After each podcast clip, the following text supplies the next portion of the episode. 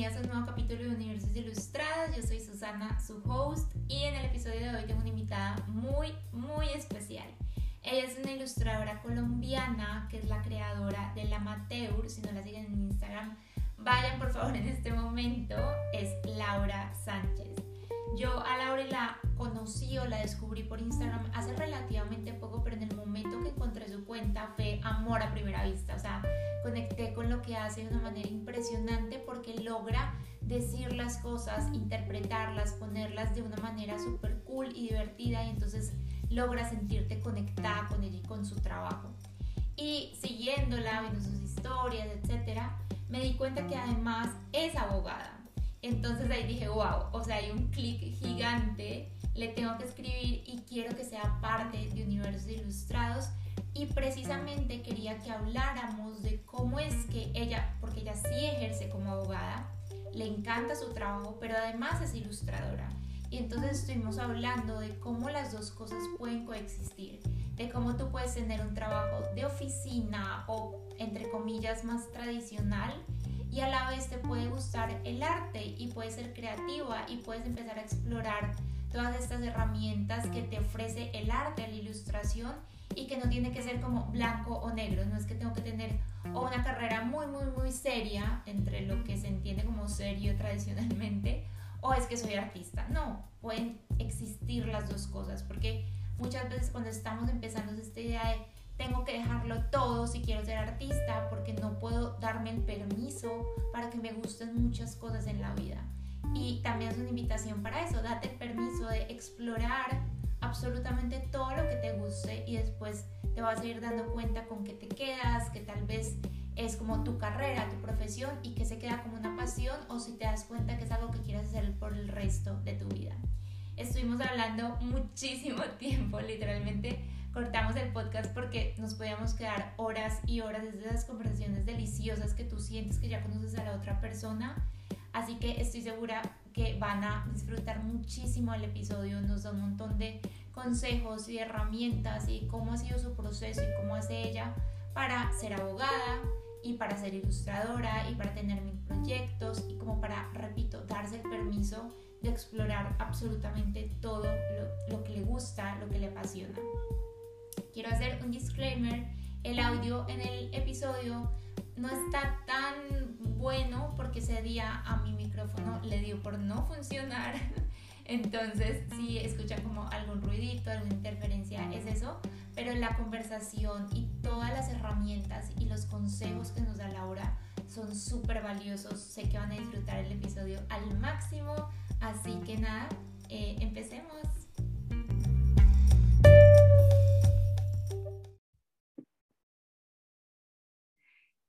Lauri, qué emoción tenerte acá en Universos Ilustrados. Estoy muy feliz de que hagas parte del podcast. Eh, esta invitación, o sea, fue muy chistosa cómo salió. Yo le escribí a, a, que nos conectáramos y quería ser invitada, si quería estar en Universos Ilustrados. Y justo me dijo por mensajes como, wow, o sea, estaba en ese momento escuchando un podcast en el que fui invitada de eh, Brazo de Tía y fue como una conexión súper linda y, y, nada, como que lo cuadramos la semana pasada, salió de, de una, o sea, nos coordinamos súper bien y estoy muy feliz de tenerte acá. Mil gracias por aceptar la invitación, por hacer parte de Universos Ilustrados.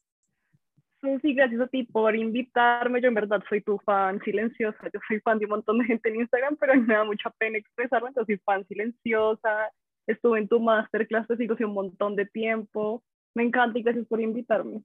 No, a ti, como te dije ese día, somos fan mutuas porque me encanta lo que haces. O sea, me encanta y conecto un montón con tu estilo, con lo que comunicas, con lo que eres. Y para empezar el episodio me gustaría eso, que nos contaras un poquito de quién eres, qué haces, eh, cómo es todo esto, porque Laura es ilustradora, entonces, y un montón de cosas más que es la que vamos a hablar durante el episodio, pero un poquito de tu historia, de cómo empiezas a ilustrar, de dónde nace la amateur, o sea, como todo un resumen para las personas que no te conozcan, que estoy segura que muchos de los que estén oyendo este eh, capítulo te conocen y te aman como, o sea, como mucha, mucha gente.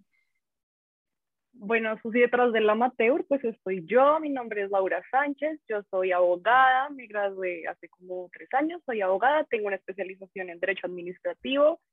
y empecé a ilustrar como por pura supervivencia. Yo nunca fui una niña como creativa, nunca fui una niña como de los colores y los dibujos, tenía cero talento, no me interesaba para nada. Pero a los 15 años tuve un momento difícil, mi papá estaba enfermo, tenía una relación muy complicada, como lo complicado que puede ser una relación a los 15 años, como típico primer amor tóxico que me rompió el corazón mal. Eh, estaba atravesando por muchas cosas, me dio como una depresión leve y yo solamente iba al colegio a dormir y a ilustrar, como a dibujar. Yo en esa época tenía Tumblr, no sé si tú tuviste. Eh, pero, y como que todos, como que yo veía fotos tan lindas y yo decía, ay, qué, qué cool, o sea, quiero hacer esto. Y me acuerdo que tengo todavía mi cuaderno de inglés, como en décimo, que fue en el 2011, y ahí dibujaba todo el tiempo un montón de cosas, también como mi diario de ruptura amorosa. Wow. Eh, y ahí empecé un poco a, a dibujar. Y ya después, cuando tuve que escoger carrera, que fue un año después, yo quería estudiar publicidad, pero pues estaba como esta creencia que siento que pues también la he escuchado cuando estaba escuchando tu podcast con sus o de tía, de no, pues usted es que no creo que eso, eso, como que usted pueda vivir de eso. En mi caso tampoco me dijeron nunca como no estudié eso, pero sí estaba como ese, sí, como que no, no te creen que puedas vivir de eso y que eso sea como un camino profesional que puedas atravesar. Y yo estaba muy chiquita, tenía 16 años cuando escogí pues era abogada, entonces un poco muy influenciada por mi familia y por todo eso decidí eh, estudiar derecho. Cuando empecé a estudiar derecho abandoné otra vez como, la, como los dibujos, la ilustración, porque yo estaba como, como que yo creía que solamente tenía que enfocarme en eso. Entonces empecé solamente a estudiar, juiciosa, a mí la verdad me fascina estudiar, yo soy muy ñoña, yo era la que llegaba a las 6 de la mañana a la universidad y me iba a las 8 de la noche, me encantaba estudiar. Y después me empezó a gustar como el derecho y pues lo que te digo, como que me enrollé un montón en la carrera y, y abandoné como los dibujos y todo eso. Y otra vez como cuatro, cuando llevaba cuatro años, cuando ya estaba acabando la carrera, terminé con mi novio, otra vez estaba pasando por un momento difícil y empecé a dibujar eh, y a ilustrar también más seguido y ahí ya se me volvió más un hábito. Y mis amigas me decían, como las de la universidad, que yo cuando no estaba poniendo atención a clases siempre estaba dibujando, me empezaban a decir como, ay, es una cuenta en Instagram, tú puedes, eh, seguro tendría mucha acogida y eso que uno no cree en uno mismo porque yo veía pues un círculo y cuatro palitos que eran las patas y las manos y de mis dibujitos y ya, yo les decía como no, o sea, ni, ni abate, esto no, no va a pasar. Y eh, ahí seguí dibujando, me gradué, empecé a trabajar en una firma de abogados pues prestigiosa en Colombia. Eh, duré un mes y medio y me echaron de mi trabajo. Ok. Eh, y ya ahí me dio pues obviamente la crisis profesional, no, de todo, o sea, para mí fue un momento súper duro y ahí dije como, pues tal vez el derecho no es lo mío, tal vez debería dedicarme a explorar como este lado artístico. Eh, y mi novio, que siempre ha sido como mi sponsor de sueños, eh, me dibujó, me regaló una, una tabletica digitalizadora como para que pasara el tiempo. Eh, mientras que conseguí otro trabajo y empecé a dibujar y empecé a, como, a aprender más técnica, a ver videos, a hacer cursos online. Eh, conseguí otro trabajo, me di cuenta que no era feliz solamente siendo abogada y entonces creé el amateur en el 2010, como en febrero del 2019. Eh, subí la primera ilustración y desde ahí empezó como todo el rollo que ha sido el amateur. ¡Wow! ¡Qué increíble! Escuchando tu historia además me parece muy charro, o sea, yo sabía que eras abogada y todo, pero hay, tenemos demasiados puntos en común, como de esta idea que siempre le das a familias que no lo hacen de malas, pero te dicen como es que el arte, mejor estudia otra cosa. A mí tampoco me dijeron en ningún momento te prohibimos irte a estudiar diseño o publicidad o arquitectura, pero sí era como de por qué no te vas a hacer algo con lo que puedas vivir y esto otro lo coges como hobby, o sea, básicamente. Y también uno se gradúa muy chiquito, o sea, yo también tenía 16 años cuando te, me gradué, es como es imposible a casa sepas lo que quieres hacer por el resto de tu vida, ¿no? O sea, como que nos venden esta idea de, es que lo que escojas cuando sales del colegio, para eso vas a hacer hasta el día que te mueras y ya está. Y eso es como, eso. ¿no? Total, y además también está como esta falsa creencia de que uno solamente se puede dedicar a una cosa y que en eso está como inmiscuido todos los propósitos que uno tiene en la vida, entonces tú eres abogado y ya, ese es tu, tu camino de ahora en adelante y también es como, como que no entienden que el desarrollo humano es, es holístico, o sea, tiene que ser completo, no es solamente una carrera, no es solamente un área, no es la elección que haces cuando tienes 16 años, te acabas de graduar del colegio y hiciste sociales como durante 7 años y es como, mm, soy buena, soy buena hablando, creo que voy a estudiar Derecho. Ajá. Eh, digamos que eso es algo que a mí me ha parecido siempre como tan difícil de entender como esa, sí, como esa elección que uno hace, decidir eh, dedicarse a una cosa toda la vida y según qué tan bien te va en esa cosa eres exitoso, ¿no? En mí eso me parece, me parece súper complicado. Como si le diéramos todo nuestro poder y todo nuestro valor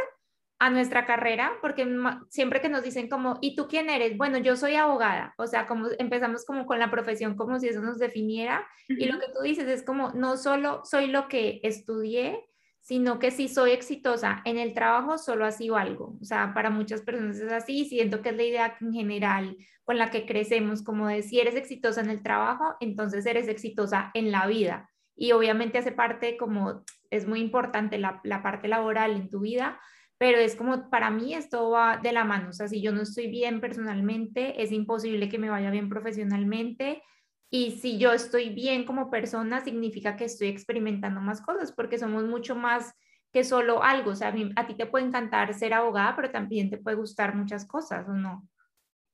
Total, total. Y es que lo que tú dices, decir etiquetar la personalidad de alguien solamente con lo que estudió y que, y que hizo con lo que estudió es, es, es muy poquito. Yo siento que nos dedicamos cinco años de nuestra vida a estudiar algo que creemos que nos interesa, pero nunca realmente hacemos como ese ejercicio también a nivel personal, o sea, porque no le dedicamos un tiempo también largo y, e importante de nuestra vida a conocernos, a saber qué es lo que queremos. O sea, tenemos, yo voy a sonar súper antisistema, pero sí tenemos como eh, una organización de vida como dedicada a ser productivos y muy poco como a, a, conocernos, a saber quién, quiénes somos, a saber qué nos gustan y que nos gusta y lo aprendemos a los golpes. Y entonces cuando lo aprendemos nos da durísimo porque tenemos en la cabeza que nos tenemos que graduar, estudiar, tener un trabajo pues que se vea bien, que nos haga ver exitosos y bien hacia todo el mundo. Y cuando tenemos esos golpes, es como cuando a mí me, me echaron de mi trabajo y pues en otros casos eran otras cosas, nos da, nos da muy, muy duro y es porque en todos esos años que llevamos como en esta carrera de graduarnos, la pasantía, bla, bla, bla, nunca hacemos como una pausa como quién soy y por qué estoy haciendo esto, o sea, por qué estoy estudiando esto, por qué estoy en este lugar en este momento. Eh, y a mí eso sí me parece, me parece importante como uno tomarse el tiempo de, de conocerse y saber por qué está en el lugar que está, si uno sea chiquito, si tenga 17 años. Me encanta eso que dices y sobre todo como lo dices de eh, cuestionarse, o sea, como de preguntarse, yo por qué estoy acá, como que no estar en automático y dando por hecho, ah, sí, yo crecí en esta familia, estudié esto, me gradué, voy a trabajar toda mi vida de esto, sino de, es súper importante cuestionarnos de tal vez eso me funcionaba hace un año, hace dos años, pero me sigue funcionando, o sea, yo sigo siendo feliz o simplemente estoy acostumbrada y estoy en mi zona de confort. Eh, y entonces, o sea, cuestionarnos yo siento que es muy incómodo porque muchas veces la respuesta no es lo que tú quisieras para seguir con tu vida tranquila, pero, y esto lo he escuchado en muchísimas historias como de gente que admiro y que ahora hace lo que quiere y lo que, lo que ama, lo que le apasiona, es que precisamente lo que tú decías, como que tuvieron que pasar por un momento muy difícil para darse cuenta que tenían que cambiar y que tenían que de pronto empezar a como hacer cosas que vayan más allá de lo profesional y de lo que la gente ve por fuera. Y es por ejemplo, a ti que tuviste una ruptura y empezaste a ilustrar o que te echaron y empezaste, empezaste a ilustrar. Yo cuando retomé la ilustración también estaba pasando por una situación muy difícil en mi vida. Entonces es como, qué cool que alguien no tenga que esperar a pasar por una situación difícil para empezar a hacer lo que ama, sea la ilustración o sea otra cosa, sino como me parece súper importante tener estas conversaciones y que si a alguien le resuena, es como no te tienes que estar muriendo, no tienes que estar en el hueco para empezar a hacer las cosas que quieres y que ya como que tu intuición te dice que, que por ahí.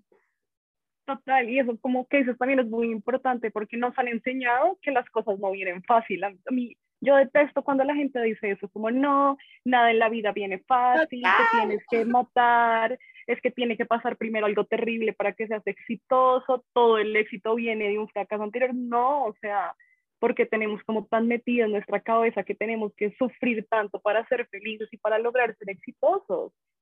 Porque porque no, yo creo que eso, es pura y física falta de autoconocimiento, como si nosotros sabemos, si nos sentamos, lo que yo te decía, si nos sentamos un momento a descifrar un poco como todos los propósitos que tenemos en la vida, eh, nos podemos saltar mucho sufrimiento por lo, porque lo, por, por lo que te decía ahorita. Los golpes son los que nos hacen como, sí, voy a empezar a ilustrar, voy a empezar a dibujar, pero ¿por qué no antes eh, la vida igual te va a mostrar todo lo que tienes que aprender de una manera u otra. Entonces hay que evitar el sufrimiento y de todas maneras hacer. Eso es lo que tú dices, sentarse con uno mismo y preguntarse como por qué estoy aquí, así la respuesta sea incómoda, así sea feo, así implique cambiar de vida, cambiar de dirección, cambiar de carrera, de pareja, de amigos, porque igual sí o sí la vida te lo va a terminar mostrando y después va a ser el golpe pues del que estábamos hablando. Me encanta que digas esto de la vida no tiene que ser difícil porque es como yo lo veo mucho en el cuerpo. Es como, ¿por qué tienes que esperar a enfermarte para empezar a cuidarte? O sea, es como, y el cuerpo es algo físico que vemos tangible, o sea, que ya cuando estás muriéndote del dolor de cabeza, paras y cierras el computador. No, antes de que te estés muriendo de dolor de cabeza, por poner un, algún ejemplo, como que date descansos y eso aplica para toda la vida. No tiene que ser difícil para que hagamos las cosas. Pero me gustaría saber, en tu caso, cuando empezaste, listo, en 2019, abres la cuenta, empiezas a compartir tus ilustraciones y cómo fue ese proceso de, sigo siendo abogada, o sea, pues sigo como a ver qué hago con mi carrera, pero empiezo a compartir mi arte, si hubo como síndrome del impostor, si qué pasó a tu alrededor, la gente que te decía, tú cómo te sentías, cómo fue esa transición, como de no soy solo abogada, sino que me doy permiso para hacer otra cosa. Ok, pues primero fue como yo quería ser anónima, ¿no? Entonces por eso mi cuenta no se llama Laura Sánchez o Laura Sánchez Ilustración, porque yo quería ser anónima, yo no quería que nadie supiera que, que era yo, porque también está un poco esto que yo tenía en la cabeza muy metido hasta hace un par de años, y es como la esencialización como de la educación, de haber estudiado algo para poder hacerlo. Y pues en muchas cosas obviamente se aplica, como la medicina, eh, pero digamos, eh, a mí me daba mucha pena que la gente dijera, ¿cómo ya está inventada? ¿Qué? O sea, ¿de dónde salió con estos dibujos? ¿Qué oso? Y me daba mucha pena como lo que la gente pensara. Entonces ahí empecé a buscar el nombre, y yo no, pues no quería decir nada. Eh, y así estuve, estuve, la verdad estuve estudiando como tres semanas eh, dibujos, yo creía que subía una ilustración a la semana y iba a ser famosa, claramente que no pasó, entonces tenía como 10 seguidores y dije como, yo siempre he tenido como muchas ambiciones y muchos sueños con la amateur, entonces dije como, bueno, no, si la gente tiene que saber que yo soy la dueña de esta cuenta, si piense que qué oso y pues eso puede traerme como más tráfico y como más público, está bien, lo voy a hacer. Entonces lo puse como en mi Instagram, como eso, síganme en mi nuevo proyecto, el amateur. Eh, y después de eso, sí, como que fui saliendo del closet, como de la ilustración y la creatividad, pero más que salir del closet con eso, yo creo que es como salir del closet de la vulnerabilidad de uno mismo. O sea, de todas maneras, lo que uno hace y lo que uno dibuja y lo que uno escribe es algo que ha pasado por la cabeza de uno, son cosas que uno ha sentido y ser vulnerable ante gente que uno conoce y ante pues gente que uno no conoce también es muy difícil. Entonces a mí eso fue lo que más me costó porque a mí me gusta ser como una persona, como mostrarme fuerte, balanceada, equilibrada, feliz. Entonces mostrarme como desde ese lado débil fue lo que más, más me costó. Y entonces así poquito a poquito como que le fui diciendo a mis compañeros de trabajo como miren, tengo esta cuenta, no vayan a yo. hasta, hasta antes de la pandemia que subía cosas, era como subí algo y tenle likes, pero por favor no lo lean enfrente mío, no me digan qué piensan, no me digan si les gusta o no les gusta, eh, no quiero saber. Y así un poquito a poquito, obviamente todavía me da mucha pena como con la gente con la que trabajo, porque siento que pues sí, obviamente es un ambiente como muy profesional, muy de oficina, muy pues que estamos solamente trabajando nuestras cosas como de lo que hago en la oficina y todavía me da mucha vergüenza, sobre todo como en el ámbito profesional, pero ya soy como toda, bueno, yo siento que hago bien mi trabajo y hago bien esto, entonces pues no creo que sean incompatibles y ya, pues ya lo digo como públicamente. ¿Y cómo haces en este momento? Tienes un trabajo de, o sea, full time de oficina y cómo haces para hacer las dos cosas porque además eres muy activa en Instagram, no es como que yo siento que siempre estás subiendo ilustraciones o estás en historias y la parte como del tiempo que también puede ser como un limitante para alguien que de pronto tiene un trabajo, lo voy a poner entre comillas, serio o clásico o como muy pues de oficina, de empresa, pero que también quiere empezar a ilustrar o a pintar o a cantar o a lo que sea, ¿cómo haces para sacar tiempo para las dos cosas y que no sea como una excusa en la cual quedarse, no, es que yo ya trabajo de 9 a 5 y entonces a qué hora voy a ilustrar, si quiero descansar, ¿cómo te organizas en ese sentido? Pues eso ha sido como una cosa del día a día, porque yo hasta antes de la pandemia, yo pues tenía una cuenta normal, subía una cosa cada semana porque tenía como también en mi cabeza como la excusa, como no, el trabajo, no, la oficina, no, esto es como un hobby, bla. Y cuando empezó la pandemia, otra vez como mi, como lo que está siempre ahí abriéndome los brazos en los momentos difíciles, como ilustrar como lo creativo. Eh, y empecé como a dibujar todos los días y ahí como día a día como ha ido fluctuando la pandemia y la oficina virtual y todo eso, he ido acomodándome como en tiempo. Pero yo creo que algo que uno tiene que tener claro es que realmente si uno se organiza, siempre hay tiempo para hacer lo que uno quiere hacer. Por ejemplo, a mí me dan cierto número de casos al mes y lo saco en la primera semana. O sea, la primera semana del mes para mí es durísima, trasnocho, trabajo todo el día, todo el tiempo, para que después, cuando me vayan revisando mis casos, que son las tres semanas que quedan del mes, yo pueda ir como teniendo más tiempo para ilustrar, para hacer reels, para ser más constante en Instagram porque igual para mí también es una parte muy importante de mi vida, ser una persona aplicada que hace las cosas como con excelencia en su trabajo es muy importante. Y lo mismo en la amateur, hacer las cosas con constancia, con excelencia, como con lo mejor que uno puede hacer, es algo que también trato de aplicar. Pero sí es un tema que me da pues mucha ansiedad, como el día que siento que estoy muy llevada con un caso y que no y que no puedo ilustrar, también es como, ah, pero quiero hacerlo, pero igual tengo esto pendiente del trabajo, eh, y ahorita pues soy como una maga en organización del tiempo, amo organizar mi tiempo todas las mañanas. Trato de ser como muy cumplida con lo que quiero hacer, pero también no me presiono. O sea, si un día estoy muy llevada con un caso, igual me da la ansiedad, como dejo a mi ansiedad estar como, dale, hoy tenemos muchas cosas que hacer, tal vez no podemos ilustrar, mañana, pues mañana lo hacemos. Como que mm. tampoco trato como de no autoexigirme tanto, porque si no me enloquezco como que también me organizo, pero trato de ser como muy permisiva conmigo cuando siento que no puedo. Me encanta. También siento que eso viene mucho como de autoconocerse, o sea, de saber en qué momento sí me puedo como, ok, hago mi trabajo oficina y me queda espacio no solo en mi agenda, sino espacio mental y, o sea, y ganas para sentarme a ilustrar y eso viene como de me conozco, o sea, y me encantó lo que dices de dejo a la ansiedad estar ahí, o sea, como que simplemente la reconozco y digo, ok, o sea, pero no, como que no engancharse en esos temas que para mí personalmente la ilustración y el arte en general me sirve mucho para temas como más personales o para canalizar sentimientos, emociones, para sacar todo lo que yo de pronto no puedo ir a decirle a alguien, pues lo ilustro, o sea, que lo monte después en Instagram o no, o sea, como situaciones del día a día. Yo siempre digo que mi mayor fuente de inspiración es mi vida, o sea, como el día a día, la experiencia, la historia que me contó mi amiga, el, lo que oí en el cafecito de al lado, pues como que ahí tenemos mucha información y por eso me encanta lo que haces porque uno se conecta, sobre todo con las frases que pones, como con las historias, es como a todos nos pasa lo mismo. O sea, a todos hemos pasado por alguna situación similar alguna vez en la vida. ¿Tú crees que eso es fundamental como parte del amateur, que es como el ADN de la marca, o por así decirlo?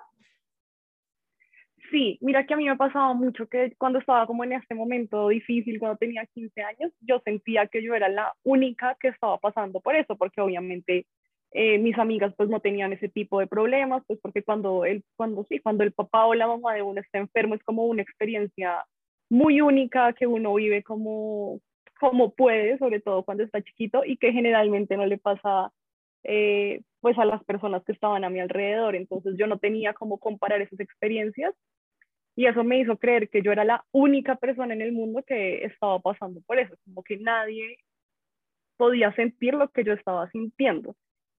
Eh, y después cuando fui creciendo y pues obviamente cuando uno entra a la universidad, conoce más personas, más experiencias, como más maneras de transitar la vida, uno se da cuenta que muchas personas pasan por lo mismo y que eh, esa sensación que pasaste como en ese momento difícil cuando estabas acostado en tu cama como pensando que la vida se te acabó y que solamente tú estabas pasando por eso, pues en muchos lugares del mundo muchas otras personas estaban también acostadas en su cama pensando que eran las únicas que estaban pasando por eso y que su vida se, se les acabó. Y eso no sé si te pasa a ti, pero a mí me pasa un montón. Y es que cuando siento que estoy atravesando por un momento difícil y siento que soy la única que, está, pasando que, que está pasando como por algo así, me siento peor. Como que me empiezo a culpar a mí misma. Sí, como que me empiezo a culpar a mí misma, como Laura, mucha boba, o sea, pero es la única que sufre por eso, que oso, porque sigue sufriendo por eso que pasó hace como dos años y medio. Obviamente la gente está haciendo su vida normal y tú sigues aquí como enganchada con esta situación que te, que te afectó. Y eso también me sirvió un, un montón a mí cuando yo subo algo en la amateur y es como, pues yo supongo que la gente que le da like es porque ha pasado por lo mismo y digo como, pues pucha, mil personas más han pensado algo así, o sea, no soy la única, no soy la única que está pasando por algo así, no estoy loca, mis emociones son válidas, la manera en la que las transito son válidas, la manera en que, en que pienso acerca de ello y en cómo quiero salir de este momento es, es válido, una vez se siente tan solo en un mundo como, no sé, yo siento que a veces olvidamos que todos transitamos en el mundo desde la emoción, todo lo que hacemos lo hacemos porque sentimos algo. Hay gente que está en un trabajo que odia, pero que lo hace sentir importante, entonces sigue en ese trabajo. O hay gente que está en una relación en la que no es feliz, pero que lo hace sentir menos solo, entonces sigue en esa relación. Todo lo que hacemos lo hacemos desde las emociones y a veces lo olvidamos. Yo odio cuando en las oficinas dicen como, este es un lugar profesional, aquí no tenemos relaciones personales, como viejito, obviamente tenemos, todos tenemos relaciones personales con todo eso, nace, ese es el primer momento de todo en la vida. Entonces, como que, y también creemos que ser profesional es ser poco emocional, y, y no, y también la amateur nace un poquito de eso, como de salir del closet, de que somos personas que sentimos, que lloramos, que, que sentimos envidia, que sentimos sentimientos que tal vez no son tan agradables, pero que todos pasamos por ahí. Y es como, yo sé mucho de creer que no hay malas personas, sino, pues evidentemente hay malas personas, pero en la mayoría de casos no, no es que la persona sea mala, sino que simplemente hizo algo que no está tan bien y es también como aceptar todo lo que viene como en ser humano, equivocarse, hacer feliz a la gente, hacerle daño a la gente, eso, eso va a pasar y creo que esos errores y como ese transitar y ese aprender no define el valor de, de nadie como persona, es cómo reaccionas después, es aprendiste después, es qué haces con, lo que, con todo lo que has vivido como en, en tu vida. Entonces es un poquito eso, el amateur es como normalizar que todos sentimos, que todos hemos pasado por ahí, que, que nos duele, que no nos duele, que a todos nos han roto el corazón, tres mil tipos de emociones diferentes y tres mil tipos de, de, situaciones diferentes y que eso está y que eso está perfecto y sobre todo que ese no es el fin del mundo, ¿sabes? que, que, que, tu novio o tu novia te, te, te, haya terminado no es el fin del mundo, es doloroso, es incómodo, pero no es el fin del mundo. Que estés pasando por una situación familiar difícil no es el fin del mundo. Eh, a mí eso me parece como, como tan importante. Yo siento que supiéramos, si supiéramos gestionar mejor nuestras emociones, seríamos como otros. Una sociedad mucho más, sí, mucho más yo, llevadera, mucho más tranquila, como que tú sales a la calle y te estrellas con alguien, si te encuentras con una persona que sabe gestionar tus, emociones, vale, perfecto, o sea, no eres, un, no eres un imbécil, no eres un idiota, te equivocaste y ya, o sea, decido no ponerte una etiqueta gigante simplemente porque cometiste un error. Me encanta, me encanta todo lo que dices. A mí hay una frase que me gusta muchísimo, leí en un libro, no me acuerdo en ese momento en cuál, no sé quién es, pero dice como todos estamos haciendo lo mejor que podemos con lo que tenemos. O sea, todos nos equivocamos en alguna cosa en nuestra vida, o sea, unos más que otros, unos en una medida más grande que otros, pero todos nos equivocamos y todos actuamos de la mejor manera que creemos que podemos actuar en ese momento, incluso cuando tú piensas que alguien está actuando mal, o sea, incluso cuando alguien está haciendo algo que está catalogado como malo, pues esa persona no conoce algo mejor, o sea, no sabe actuar de otra manera. Y es súper importante como tú dices, como aprender a gestionar nuestras emociones, que para mí, por ejemplo, eso es la ilustración, me ayuda a gestionar mis propias emociones y qué cool que a través de alguien, o sea, en este caso tú, que pongas en el papel o en, o en la pantalla, pues en este caso en Instagram, emociones que a todos nos pasan y que no nos sintamos tan solos viendo porque igual si tú ves que a mil personas que le dan like les pasa, esa persona que está viendo la ilustración dice como a esta ilustradora que yo admiro le pasa y a las otras 400 personas que le están dando like también y que muchas veces invalidamos lo que sentimos porque pensamos que no es tan importante. O sea, yo siento que te tiene que estar pasando una catástrofe, o sea, tiene que estar muriéndose alguien o tener una enfermedad o algo que está como aceptado socialmente, que es muy grave como para tú darte permiso de sentarte a llorar. Y yo me puedo sentar a llorar porque, no sé, porque hoy me pasó algo en el supermercado, lo más bobo del mundo, pero yo me puedo sentir así, o sea, no, no tiene nada de malo que, y si a mí me pasa, le pasa a muchísimas más personas y me parece súper importante normalizarlo y también como decir como, ok, está bien. Sea, me estoy sintiendo así y después a los cinco minutos seguramente me estoy riendo porque además las emociones van y vienen, pero si yo no las trato como de ocultar y de reprimir y decir, no es que no puedo llorar, no es que no puedo sentir envidia, no es que, sobre todo con esos sentimientos que ya catalogamos como malos, como negativos, como si fueran imposible que una persona buena los pueda sentir, si nos damos permiso de simplemente, ok, están acá, ¿qué me está queriendo decir? Porque las emociones siempre vienen para decirte algo, o sea, para decirte algo detrás de lo que estás sintiendo, lo manejaríamos todo mucho mejor y en efecto seríamos una sociedad como mucho más como empática. Yo no sé si pacífica, no sé si feliz, pero por lo menos mucho más empática con las demás personas. Y qué chévere que lo podamos hacer a través de la ilustración, o sea, me parece muy cool. Total, a mí también algo que me parece importante como es también aprender a como sobrellevar las situaciones que nos hacen daño sin odiar al otro. Si me entiendes, por ejemplo, a mí me pasaba un montón que si alguien me hacía daño, entonces terminaba, no sé, una relación de amistad con una amiga o con un amigo, entonces yo es que esta vieja era insoportable, era una mamera, como mira todo lo que hizo, obviamente es una mala amiga, una mala persona, y así como tres mil etiquetas que salen, ¿no? Pero realmente lo que uno se da cuenta es como que superar y tratar de pasar una tusa de lo que sea a través como de etiquetar a las personas y demonizarlas por hacer algo que es tan humano como equivocarse, es, es como no, es no curar. Una persona no tiene que ser mala para que tú decidas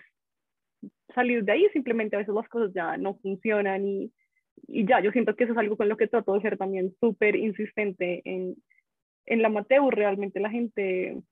se equivoca y ya, y uno tiene que hacer paz con que la gente que uno ama se va a equivocar y ya, y que a veces son errores muy grandes y uno tiene que poner un límite y decir chao, y eso no necesariamente habla de, de, de, que la otra persona sea terrible, sino que simplemente sobrepasó un límite. Pero ah, yo sí, yo no, yo como que no puedo con, con eso, como es que esta vieja es lo peor, este man es lo peor, es un... no,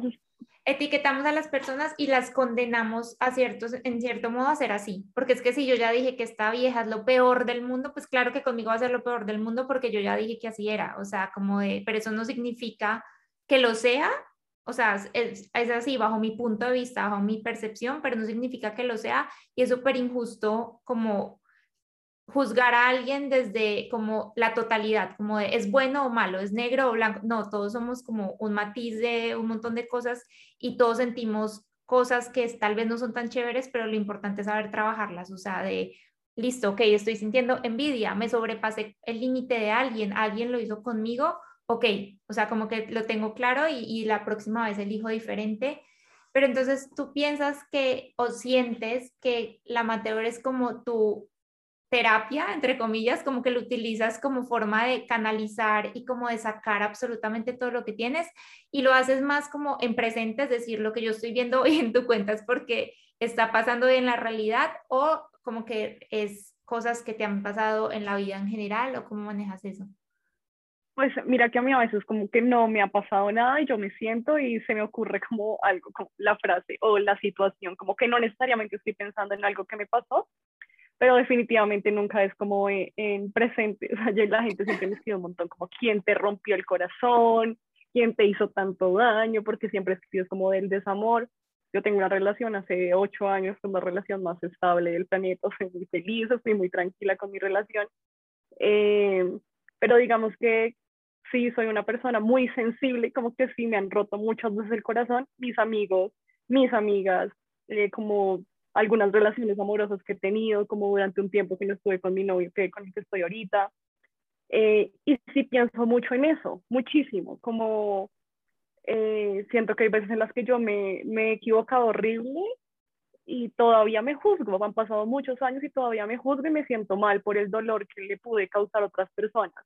Entonces para mí como una fuente de inspiración constante es como ese reaprendizaje que trato de tener con situaciones del pasado, como sí, como que a veces que veo una historia de una persona con la que ya no me hablo y como que me siento mal, como cómo terminaron las cosas. Y sí, tal vez ya no hay nada que hacer con esa relación porque ya es una cosa que pues acabó,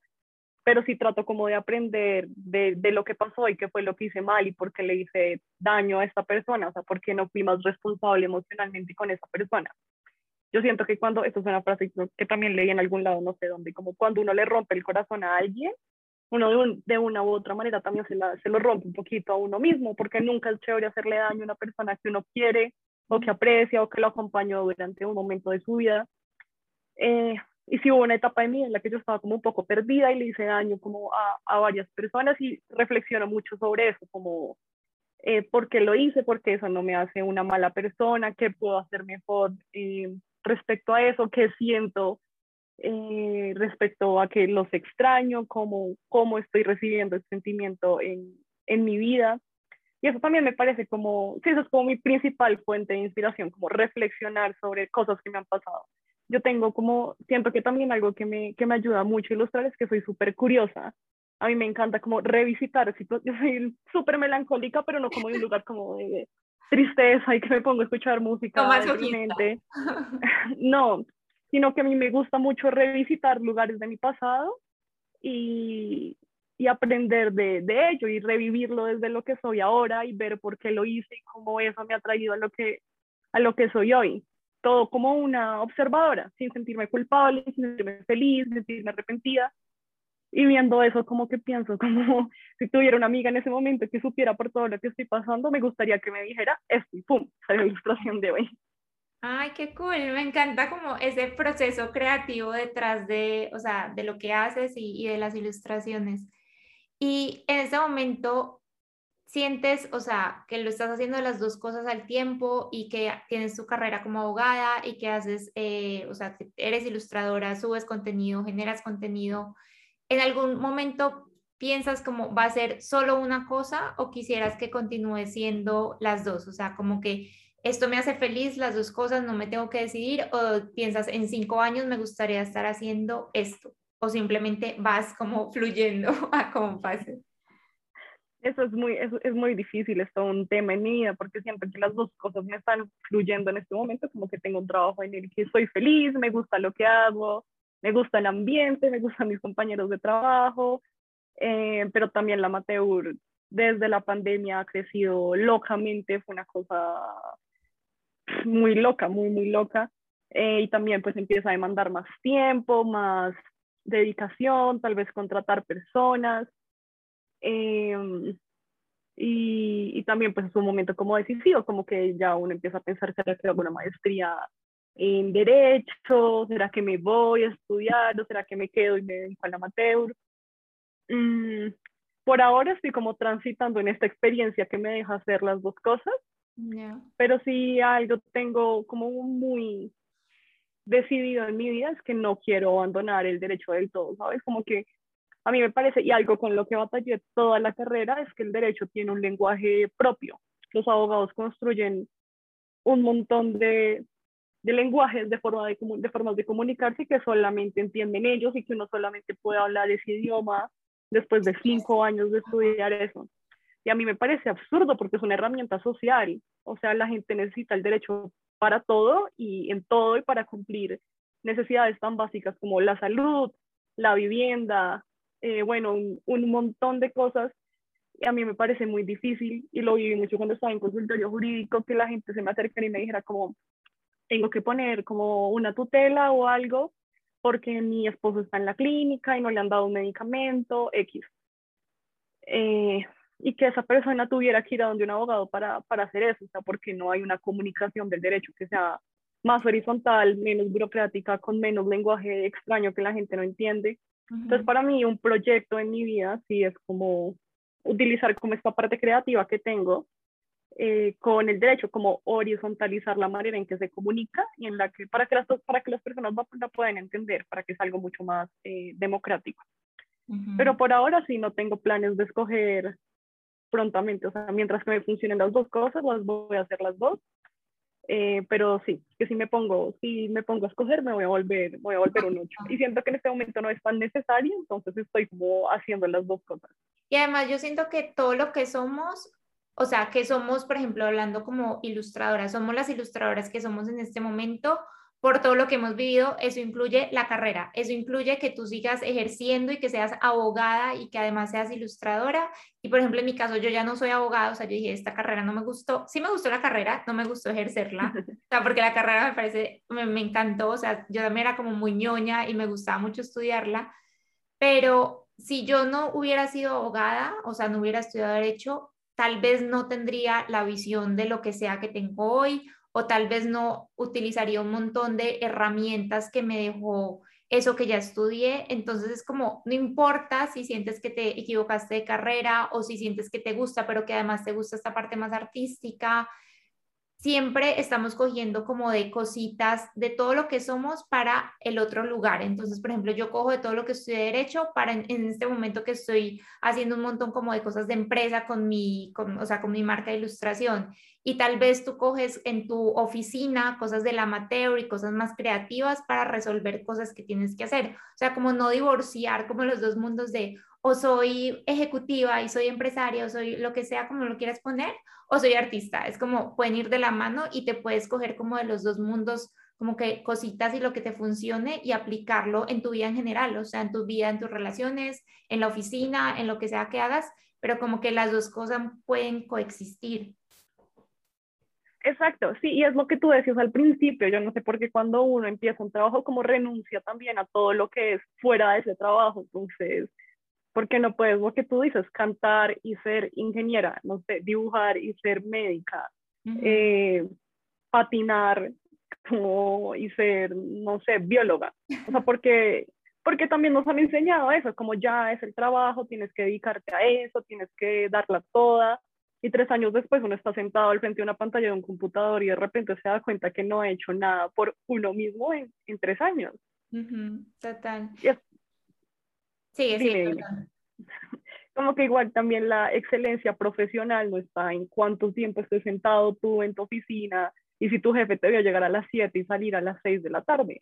En eso no está el éxito profesional y eso no va a hablar jamás de qué tan buena profesional eres y tú puedes ir a hacer tu trabajo en tres horas y lo haces perfecto, buenísimo. O sea,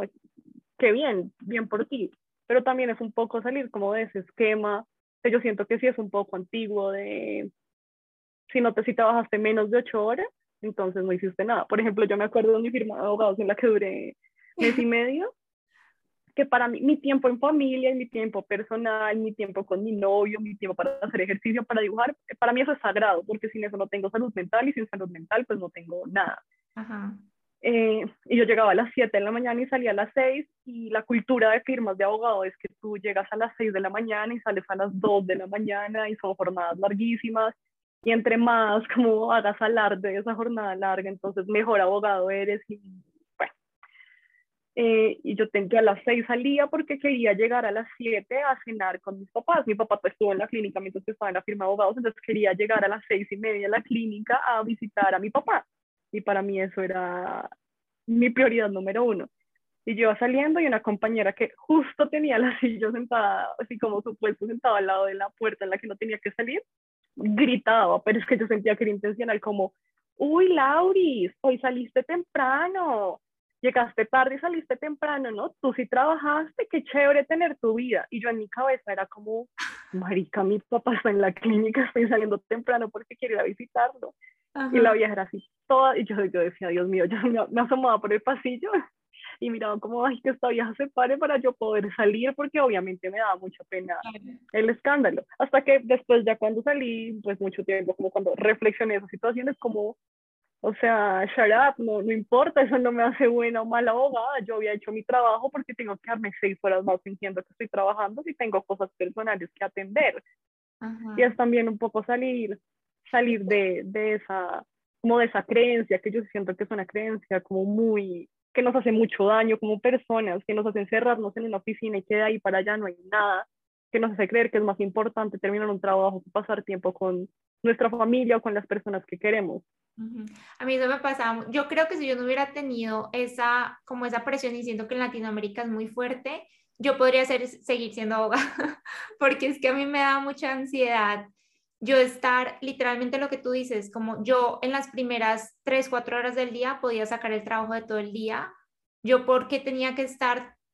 en, frente al computador las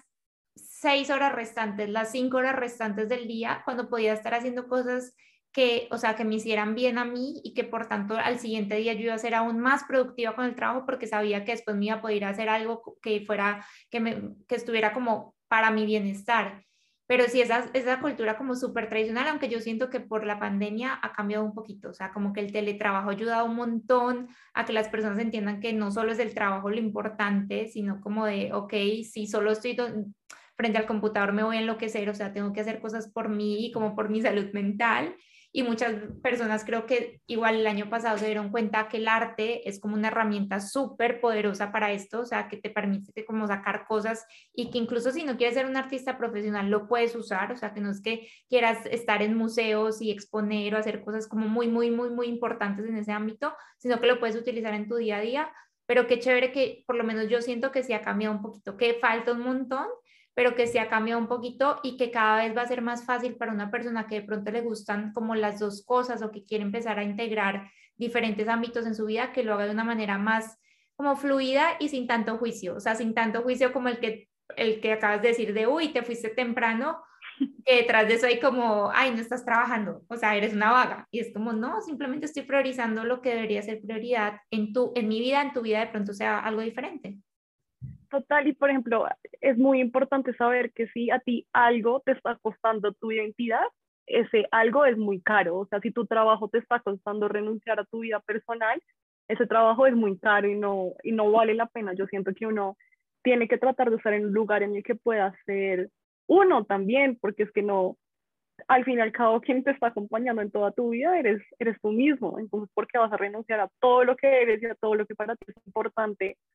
eh, simplemente por estar en un lugar en el que tal vez estás solamente por el nombre o por verte exitoso, por verte importante, es también redefinir el éxito. O sea, porque eso es algo que me pregunté mucho después de mi crisis, después de, de mi, sí, como de mi renuncia en el de mi echada en el trabajo, porque eh, eso es algo que me pregunté mucho a mí misma, o sea, porque para mí el éxito es trabajar en esta firma, o sea, así como muy muy importante en el país y por qué no es sentarme a dibujar un rato, si sentarme a dibujar un rato me hace sentir mucho más llena que ir a trabajar en este sitio, o sea, porque creemos que el éxito tiene que ser algo tan grande y tan ruidoso y tan, no, a veces el éxito es estar en la cama de uno tranquilo viendo una serie, el éxito es poder estar tranquilo con uno mismo, es redefinir todas esas cosas. O sea, que para ti el éxito es eso, en este momento, como estar feliz contigo misma, o cómo lo podrías sí, para mí el éxito en este momento es poder estar tranquila con lo que hago, poder subir una ilustración y no sentir pena. Eh, que alguien me compre un saquito para mí es eh, uno, o sea, quien sea, si me queden 80 mil en stock, para mí es un éxito que alguien se sienta reflejado con lo que yo hago y quiera tener algo que quiera llevar en su cuerpo y que represente eso, para mí eso es, es éxito, es poder hacer lo que uno quiere con tanta paz y con tanta tranquilidad que no importa si socialmente eso tal vez no es tan exitoso, si la gente piensa que renuncias a tu carrera, si la gente piensa que, no sé, no eres buena en derecho y por eso te dedicaste a eso. Éxito es poder estar tranquilo con, con uno mismo y sea lo que sea que se implique. Para mí es dibujar, para ti seguramente también, pero para otra persona puede ser ir a jugar tenis cuatro horas sin que nadie lo moleste, poder ir al gimnasio, poder estar con su abuela, con su papá, con su tía. Eso, eso es éxito, no es ir al trabajo más importante del mundo, comprarse el carro más grande, tener un apartamento gigante en el último piso.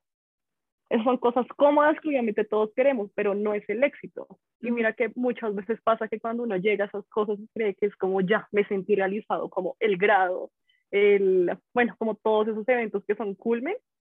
uno se siente, uno no necesariamente se siente como, uy, triunfé, sino que se siente como, ¿qué voy a hacer con esto? O sea, tal vez esto no era lo que yo quería, sino que hice esto en piloto automático y llegué hasta acá. Y como yo siento que como vimos tanto en piloto automático, lo que tú dices como de, me gradué, y ni siquiera nos damos el espacio para celebrarlo, sino como, ok, me gradué, ya estoy buscando trabajo. Y como, ya encontré trabajo, ok, ya quiero ascender. Y entonces me, la maestría, o sea, como que siempre vamos en una carrera que ni siquiera en esos momentos que se supone que tenemos que cumplir, porque así nos creímos que teníamos que cumplirlos, nos damos el espacio para celebrarlos. Y me parece súper cool lo que dices de, es que que alguien se sienta identificado con mi trabajo, aunque sea una persona, que alguien me compre algo, aunque sea una persona, eso ya significa como que, wow, o sea, conecté con esa persona, esa persona se identifica como yo pienso y tal vez de una manera muy grande o muy chiquita le cambié la vida a esa persona o le cambié ese instante o no la vida, pero le hice pensar de otra manera, la, la hice cuestionarse. O sea, como esa de generar conexiones con las demás personas me parece súper valioso y que el éxito no tiene que ser como es que le hablé a 3.000 personas en un auditorio, si pasa súper chévere, claro que sí, pero como de si una persona ya se conectó con lo que tú hacías, eso ya es suficiente como para que digas como, ok, o sea, vale la pena. E incluso si en este momento sientes que nadie se conecta con lo que haces, vale la pena porque tú te conectas con lo que haces, o sea, como que para ti es importante. Total, como que creemos que también el éxito es la validación de las personas externas, como qué tantos seguidores tienes, qué tantos likes tienes, qué tanto engagement tienes, porque igual todo esto como del mundo de, de Instagram es una evaluación súper numérica que es muy tajante y que puede ser difícil si uno no sabe cómo, como eso que tú dices, siento que debería ser la base para uno crear una cuenta en Instagram o para mostrar su trabajo en la galería, lo que sea. Si yo me identifico con eso, está perfecto. Y lo que venga de ahí para adelante es ganancia. Pero lo primero es que a mí me gusta lo que estoy haciendo, que yo soy lo que estoy haciendo y que me permito ser libre a través de lo que me gusta, que en nuestro caso es, es ilustrar. total. ¿y qué consejo le darías a alguien que de pronto está como en esa situación de tengo un trabajo tradicional y pero siento esta como intuición o como vocecita como es que me gusta dibujar, pero no quiero que se burlen de mí, me da vergüenza o no sé cómo gestionarlo, no sé cómo sacar el tiempo. ¿Qué le dirías o qué consejo le podrías dar a alguien que se sienta identificado? Yo creo que eh, como ese miedo a empezar se divide como en muchas ramitas chiquiticas. Entonces, de las principales está ese como, ¿qué va a pensar la gente de mí? O sea, está inventada, ¿qué? ¿Qué oso? Ni estudió, ni hizo eso, no dejó dibujar nada. No importa, o sea, si fueras la artista más talentosa del planeta, igual la gente te va a criticar, así dibujaras en otro estilo diferente, tuvieras mucha técnica, igual la gente va a criticar porque a no todo el mundo le va a gustar lo que tú haces y eso está perfecto, está perfecto que a la gente no le guste, está perfecto que la gente piense que nada que ver, está perfecto que la gente no esté de acuerdo, porque seguramente también va a haber gente que sí va a estar de acuerdo contigo y que sí le va a gustar. No tienes que gustarle a todo el mundo, ¿sí? es lo que decías ahorita, tienes que gustarte a ti misma y ya. Además es que vivimos solamente una vez como para uno estar aplazando sueños pensando en gente que ni conoce o gente que ni siquiera es importante en su vida, o sea, porque yo tengo que aplazar lo que quiero hacer porque me da pena lo que piense mi compañero del colegio. Y ahí me pues parece muy importante que así sea gente que te importe así sea lo que piensen tus papás o tu novio o tu novia o tu mejor amiga, o sea, así sea gente que te importe, es como es tu vida, o sea, y si es tu sueño, lo que tú acabas de decir, como no aplazarlo por lo que otros piensen, así esa opinión sea importante para ti, es como, ok, pero ¿qué es más importante? La opinión de, esa, de mi mamá que seguramente quiere lo mejor para mí, pero no sabe en, en el fondo qué es lo mejor para mí porque la única que sabe soy yo, ¿no? Exactamente, y hay algo que yo me repito mucho a mí misma cuando me da como esa pena, porque igual la pena de estar como al frente de varias personas y que muchas, y que muchas personas opinen siempre va a estar. Y es poco realista decir como que va a desaparecer un día porque no va a desaparecer, porque somos humanos y en cierto punto necesitamos validación. pero algo que me repito mucho a mí misma es que me debo a mí hacer lo que me hace feliz y hacer lo que me hace estar tranquila. Y eso es más grande que cualquier pena que me dé con cualquier persona, con mis compañeros de trabajo, con lo que sea. Es más grande que me debo a mí hacer todo lo que puedo para ser feliz, para estar tranquila, para sentirme exitosa en los términos que lo estábamos definiendo ahorita para mí eso es lo, lo, más importante y la base con la que vivo mi vida. Si me quiero poner un pantalón y no le gusta a nadie, me lo pongo a mí porque yo me lo pongo por mí porque así me siento cómoda y punto. totalmente, sí, como dejar de buscar validación en otros y empezar a escucharnos más a nosotros mismos y a escucharte como a tu cuerpo que te está diciendo que, porque siempre sabemos, o sea, en el fondo siempre sabemos lo que tenemos que hacer, sino que queremos que alguien nos venga y nos diga, ok, tienes permiso para hacerlo. Es como, no, por favor, no. Total, Total, por, e, y bueno, siguiendo con este tema, otra ramita como del miedo a empezar algo, que puede ser lo que sea, en este caso como dibujar o bueno, empezar un nuevo proyecto, también está como el no tengo talento o no soy lo, lo suficientemente buena o ya hay estas 3.000 personas que están haciendo esto mucho mejor que yo, ¿por qué tengo que, o sea, qué rol importante voy a jugar yo como en esta comunidad de personas que están haciendo lo mismo? Pues todos, es el rol importante que igual cumples en la vida, en el mundo hay un jurgo de gente y un montón de personas, igual tú cumples un rol importante en lo que estás haciendo con tu familia, con tus amigos, con tu pareja, y eso es lo mismo que puedes expresar en tu proyecto, ya sea dibujar o, o cualquier otra cosa. El talento no necesariamente es dibujar una cara con la técnica perfecta, sino es qué es lo que estás tratando de comunicar con eso, qué es lo que estás diciendo con eso. Todos, en verdad, yo siento que todos somos talentosos para, para muchas cosas. Y no, y a veces como no lo hacemos porque no lo hacemos perfecto, si no bailamos perfecto, entonces no, si no jugamos tenis perfecto, entonces no, si no dibujamos perfecto, entonces no, porque es que no, porque es que no soy lo, lo suficientemente bueno. Y tal vez lo importante no es ser el mejor, sino ser feliz con lo que haces. Y si tú eres feliz expresándolo y crees que eso te podría hacer una, una mejor persona y hacer como tú transitar por el mundo mucho más cómodo y agradable, pues, pues hazlo. A mí hay una idea que me encanta, que, em, o sea, me la dijo de un programa que tomé el año pasado, sí, el año pasado en pandemia, eh, fue que, o sea, ella decía como, no hay nada más egoísta que tú no compartir lo que haces y lo que eres y tus sueños, o sea, no hay nada más egoísta, por ejemplo, en nuestro caso, que no compartir tu arte, porque tú no sabes a quién le estás privando la oportunidad o de reflejarte con lo que tú haces, de inspirarse o de darse el permiso para esa persona hacer lo mismo. O sea, seguramente tú como una abogada que está ilustrando le has dado la inspiración y ha sido como esa guía o inspiración para muchas personas que también quieren hacer lo mismo y entonces es súper egoísta no hacerlo tú porque le estás negando la, oportunidad a otras personas como de expandirse. Entonces, por lo menos hazlo si en este momento te da muchísimo miedo, es como no, es muy egoísta, tanto contigo, porque te estás privando de vivir un montón de sueños que seguramente te van a traer un montón de satisfacciones, pero también con las demás personas y no somos nadie para decir es que no somos suficientes. O sea, ya solo por existir, ya solo porque estás acá parada, eres suficiente, o sea, no tienes que hacer nada más, o sea, no tienes que validarte para ser suficiente y le puedes ser como una luz y un, como una inspiración para muchísimas más personas, incluso cuando existen 300 mil que están ilustrando, pero nadie más lo va a hacer como tú lo haces, porque nadie más piensa como tú lo haces.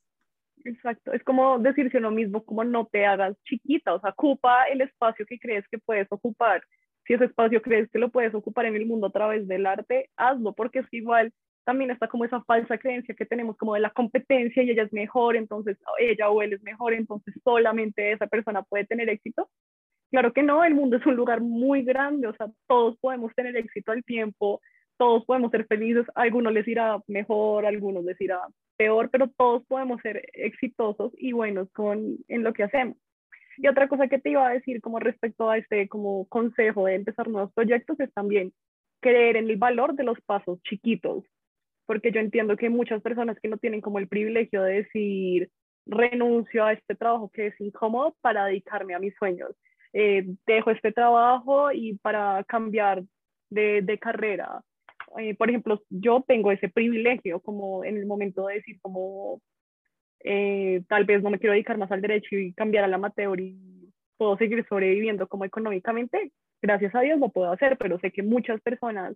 tal vez sí dependen de su trabajo y como de una entrada fija económica y es como creer en el valor de los pasos chiquitos, creer en el valor de comprarte un cuaderno, tus colores y por la noche cuando llegues a tu casa dibujar una cara antes de dormir lo más parecida que, que se parezca que, que puedas. O te creen el valor de sentarte si te gusta escribir, de sentarte a escribir algo en tu cuaderno antes de dormirte. Ese valor de las cosas chiquitas es súper importante, porque no necesariamente cumplir los sueños a veces se, tiene que ver como el cambio de vida, el cambio de trabajo, a veces cumplir tus sueños es, es también eso como en, en, pasos chiquitos, como sentarte a escribir lo que tú quieres escribir, sentarte a dibujar lo que tú quieres dibujar, sentarte a ver un video en YouTube y tratar de aprender una nueva técnica. Me encanta, me encanta, sí, porque muchas veces esperamos como que algo gigante pase, o sea, como que mañana nos despertamos y ya estamos en otro lugar, pero es el día a día, o sea, lo que tú dices, y muchas veces es lo que nadie está viendo. O sea, nadie se tiene que dar cuenta que tú estás haciendo esa cara en las noches o que estás escribiendo, que estás viendo ese video para que valga, sino que tú sabes que lo estás haciendo y entonces ya, o sea, como que es esa satisfacción con uno mismo de serse fiel a uno mismo y de cumplirse las promesas, de decir, ok, me comprometo a todos los días o cada que pueda hacer esto, incluso si a nadie más le importa, porque yo ya sé que para mí es importante. Exactamente, y es algo que tú también dijiste como en tu masterclass que yo estuve, como no tienes que tener el iPad y el Apple Pencil y no, tienes que tener una hoja y un lápiz y ya, no necesitas nada más para para tratar de hacer arte o para tratar de, de hacer algo bonito, grande, que a la gente le guste, que te guste a ti, no necesitas nada más que eso, porque así empieza todo el mundo y ya después, cuando vayas avanzando en el camino, cuando vayas como transitando todo eso, seguro vas a tener más herramientas, pero no sientas que no puedes empezar, sino si tienes solamente una hoja y un lápiz, porque eso es todo y porque así empezaron todas las grandes creaciones, así empezaron todos los premios de literatura, Así empezaron todas las grandes obras de arte en un sketch que uno hizo, en un lápiz y una hoja, y uno no sabe cuándo está empezando su próxima obra de arte súper famosa, eh, hiper reconocida, que te dé mucho éxito y sobre todo satisfacción, satisfacción personal.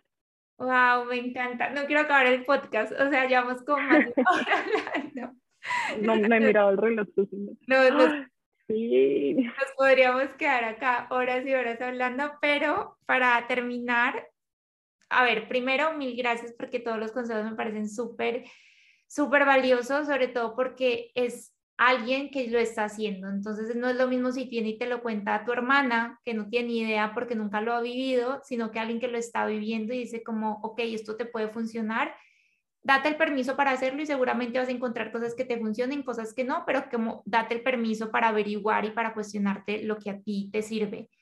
Y para terminar, me gustaría que nos dijeras eh, cómo se ve tu propio universo ilustrado. Si tuvieras que construir o dibujar, si la amateur se sentara en este momento a dibujar su propio universo ilustrado, eh, ¿cómo sería?